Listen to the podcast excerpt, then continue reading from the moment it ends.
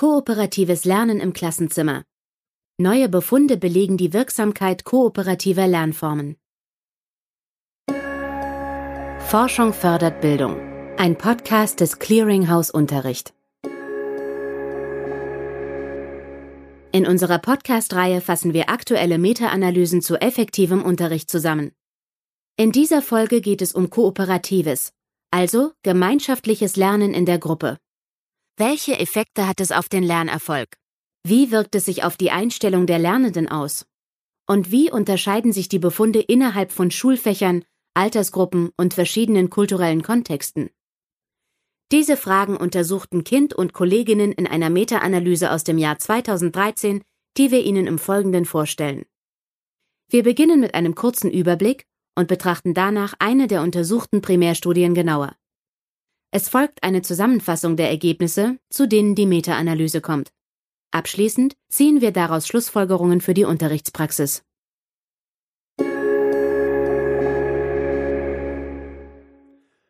Es liegen viele empirische Belege vor, dass Schülerinnen und Schüler höhere Lernerfolge erzielen können, wenn sie kooperativ lernen. Bei dieser Art des Lernens arbeiten sie in kleinen Gruppen zusammen an einer vorstrukturierten Aufgabe. Bisherige Forschungsbefunde zeigen, dass die Effektivität von kooperativem Lernen unter anderem von einem klar definierten Gruppenziel, aber auch von der individuellen Verantwortung abhängen, die einzelne Lernende für die Bearbeitung der Aufgabe übernehmen. Die Mehrheit der vorliegenden Primärstudien wurde allerdings in Laborsettings vor 1995 und mit Erwachsenen durchgeführt, nicht mit Schülerinnen und Schülern. Im Gegensatz dazu basiert die Meta-Analyse von Kind und Kolleginnen nur auf aktuellen Studien, die im Schulunterricht mit verschiedenen Altersstufen durchgeführt wurden. Sie untersucht in erster Linie den Effekt von kooperativem Lernen auf die Leistungen der Lernenden, aber auch, inwiefern sich die Befunde je nach Schulfach, Altersgruppe und kulturellem Kontext unterscheiden und ob sich die Einstellungen der Lernenden gegenüber dieser Art des Lernens verändern.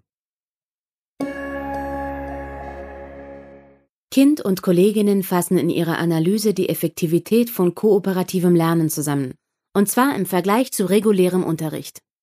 Dafür haben sie 59 Primärstudien mit experimentellem oder quasi experimentellem Design ausgewählt, in denen Interventionsgruppen und Kontrollgruppen verglichen werden. Die Meta-Analyse prüft die Befunde der Primärstudien im Hinblick auf zwei Hauptvariablen die erzielte schulische Leistung und die Einstellung der Schülerinnen und Schüler zum kooperativen Lernen. Unter Leistung werden dabei das Wissen und die Fähigkeiten verstanden, welche die Lernenden erwerben. Die Einstellung hingegen bezieht sich auf die Haltung der Schülerinnen und Schüler, auch künftig kooperativ lernen zu wollen. Darüber hinaus untersuchen die Autorinnen und Autoren der Meta-Analyse auch, inwiefern sich vier sogenannte Moderatorvariablen auf die Leistung der Lernenden auswirken. Und zwar erstens die Art der Belohnung, also ob die ganze Gruppe belohnt wird oder ob es eine individuelle Belohnung gibt nach abgeschlossener Zusammenarbeit. Zweitens, die Schulfächer, in denen die Primärstudie durchgeführt wurde, also entweder Naturwissenschaften bzw. Mathematik oder Sozialwissenschaften bzw. Sprachen. Drittens, die Altersgruppen der Schülerinnen und Schüler, das heißt, ob sie in der Primarstufe und zwischen 6 und 12 Jahren alt sind, ob sie in der Sekundarstufe und zwischen 12 und 18 Jahren alt sind oder sie Studierende und über 18 Jahre alt sind. Und schließlich viertens der kulturelle Kontext, also ob die Studienteilnehmerinnen und Teilnehmer in sogenannten westlichen oder nicht westlichen Kulturen zur Schule gehen. Kurz gefasst, untersucht die Meta-Analyse von Kind und Kolleginnen also, wie effektiv kooperatives Lernen im Vergleich zu regulärem Unterricht ist, und zwar bezogen auf die Leistung und die Einstellung zu kooperativem Lernen. Dafür stützt sie sich auf Studien, die mit Lernenden der Primar- und der Sekundarstufe sowie mit Studierenden durchgeführt wurden. In der Meta-Analyse sind 59 einzelne Studien zusammengefasst. Exemplarisch wollen wir eine davon genauer betrachten. Kroll und Kolleginnen untersuchen in ihrer Interventionsstudie aus dem Jahr 2004 die Wirksamkeit von kooperativem Lernen auf den Lernerfolg sowie die Anzahl an Schüleräußerungen in den Fächern Mathematik und Sprachen. Vor der Studie wurden Lehrkräfte in zehn Workshop-Sitzungen dazu fortgebildet, wie sich kooperatives Lernen bei Schülerinnen und Schülern fördern lässt. Für die eigentliche Studie wurden Schülerinnen und Schüler der sechsten Klasse in Zweiergruppen aufgeteilt. Dabei wurde darauf geachtet, dass sich die Gruppen jeweils aus einer leistungsschwächeren und einer leistungsstärkeren Person sowie aus verschiedenen Geschlechtern zusammensetzen. Die Zweiergruppen arbeiteten unter Anleitung der Lehrkraft entweder kooperativ als Teil der Interventionsgruppe oder nicht kooperativ, dann als Teil der Kontrollgruppe. 30 Minuten lang beschäftigten sie sich mit einer Aufgabe zum logischen Argumentieren in Mathematik oder im Bereich Leseverständnis. Das Ergebnis Lernende in der Interventionsgruppe zeigten erstens eine signifikant höhere Antwortqualität in der Sprachaufgabe, zweitens mehr positive oder negative emotionale Reaktionen im Unterricht und drittens mehr selbstregulative Äußerungen in Mathematik, zum Beispiel beim Planen einer Aufgabe. Das legt nahe, dass kooperatives Lernen zu tieferem Verständnis der Lerninhalte führen kann, was sich wiederum positiv auf die Antwortqualität im Unterricht auswirkt. Kehren wir zurück zur Meta-Analyse. Zu welchen Ergebnissen kommen deren Autoren, wenn sie alle untersuchten Primärstudien zusammenfassen? Die Meta-Analyse von Kind und Kolleginnen zeigt, dass sich kooperatives Lernen im Vergleich zu regulärem Unterricht positiv auf die Leistung und die Einstellung der Lernenden auswirkt. Die Moderatoranalysen machen außerdem deutlich, dass dabei auch das Schulfach, die Altersgruppe und der kulturelle Kontext eine Rolle spielen. So hat kooperatives Lernen in Naturwissenschaften und Mathematik einen stärker positiven Einfluss auf die Leistung als in den Sozialwissenschaften und Sprachen. In der Sekundarstufe ist kooperatives Lernen für Schülerinnen und Schüler mit Blick auf die Leistung etwas weniger effektiv als bei Schülerinnen und Schülern der Primarstufe oder bei Studierenden.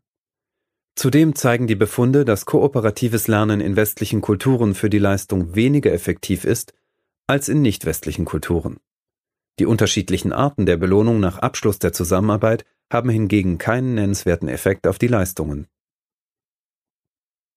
Fassen wir zusammen. Kind und Kolleginnen konnten einen mittelgroßen positiven Effekt von kooperativem Lernen auf die Leistung und einen ebenfalls positiven Effekt auf die Einstellung der Schülerinnen und Schüler nachweisen. Besonders förderlich ist kooperatives Lernen dabei für die Leistungen in Naturwissenschaften und in Mathematik. Die Meta-Analyse lässt Rückschlüsse auf eine effektive Unterrichtspraxis zu denn sie bezieht sich nur auf Primärstudien, die im Unterricht durchgeführt wurden.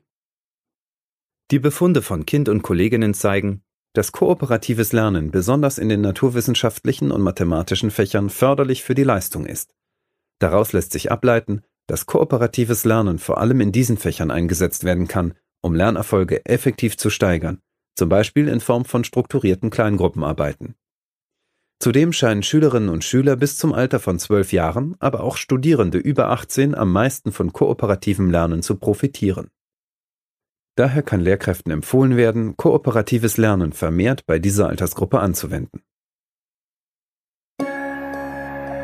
Forschung fördert Bildung. Ein Podcast des Clearinghouse Unterricht. Sie hörten eine gekürzte Fassung unseres Kurzreviews. Sie möchten das Gehörte in voller Länge nachlesen? Weitere Details erfahren und wissen, wie die Expertinnen und Experten des Clearinghouse Unterricht die Studie bewerten? Auf unserer Webseite www.clearinghouse-unterricht.de finden Sie die vollständigen Kurzreviews und alle weiteren Materialien. Hat Ihnen der Podcast gefallen oder möchten Sie uns Feedback geben? Wir freuen uns, wenn Sie uns eine Bewertung oder einen Kommentar hinterlassen. Das Clearinghouse Unterricht ist ein Projekt der Technischen Universität München. Wir stellen aktuelle wissenschaftliche Evidenz zu effektivem Unterricht zur Verfügung. Für die Aus- und Weiterbildung von Lehrkräften. Denn das ist unser Ziel. Forschung fördert Bildung.